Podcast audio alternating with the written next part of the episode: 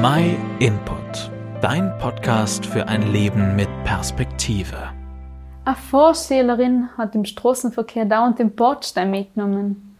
Der Vorlehrer versteht das Problem. Auf was du schaust, forschst du drauf zu. So was ähnliches hat Petrus auch erlebt gehabt. Zwar nicht mit dem Auto, aber auf dem See Genezareth.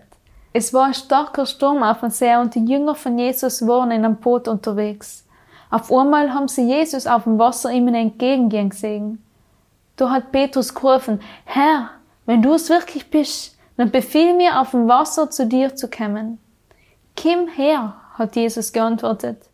Petrus ist aus dem Boot ausgestiegen und Jesus auf dem Wasser entgegengekommen. Kaum war er bei ihm, hat Petrus gemerkt, wie heftig der Sturm um ihn getobt hat.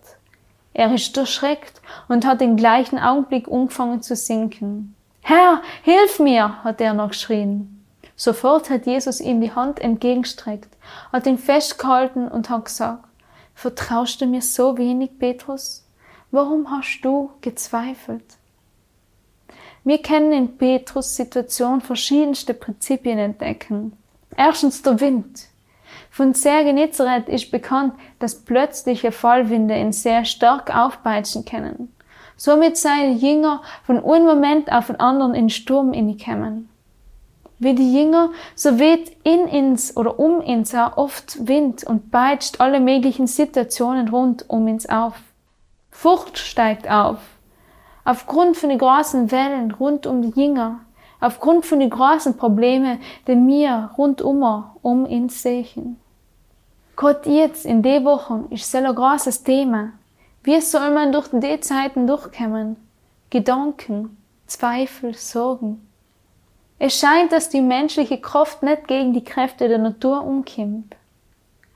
Dann gibt es Situationen, die du auch vielleicht schon erlebt hast, wo man übers Wasser geht. Also wo man es sich wirklich nicht erklären kann, wie man jetzt durch die Situation gekommen ist, wie man aus dem Sturm auch vielleicht schon rausgekommen ist.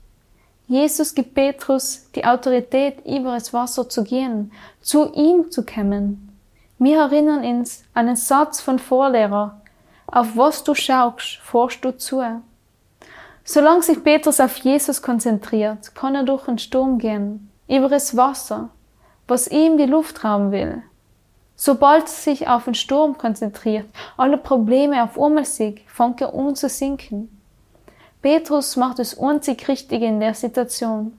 Er schreit zu Jesus. Petrus weiß, dass Jesus der Einzige ist, der ihm in der Situation helfen kann.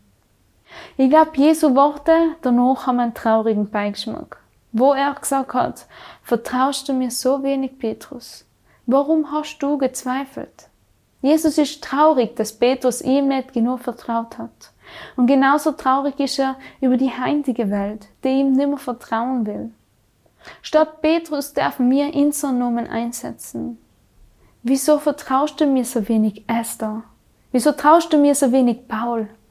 Wieso vertraust du mir so wenig, Annemarie? Warum hast du gezweifelt? Jesus leidet mit, wenn er sieht, wie du untergehst wenn Sorgen wie Wellen über dir zusammenschlagen. Jesus möchte dich retten und aus dem Wasser auserziehen. Herr, hilf mir, ist schon genug, was du sagen musst.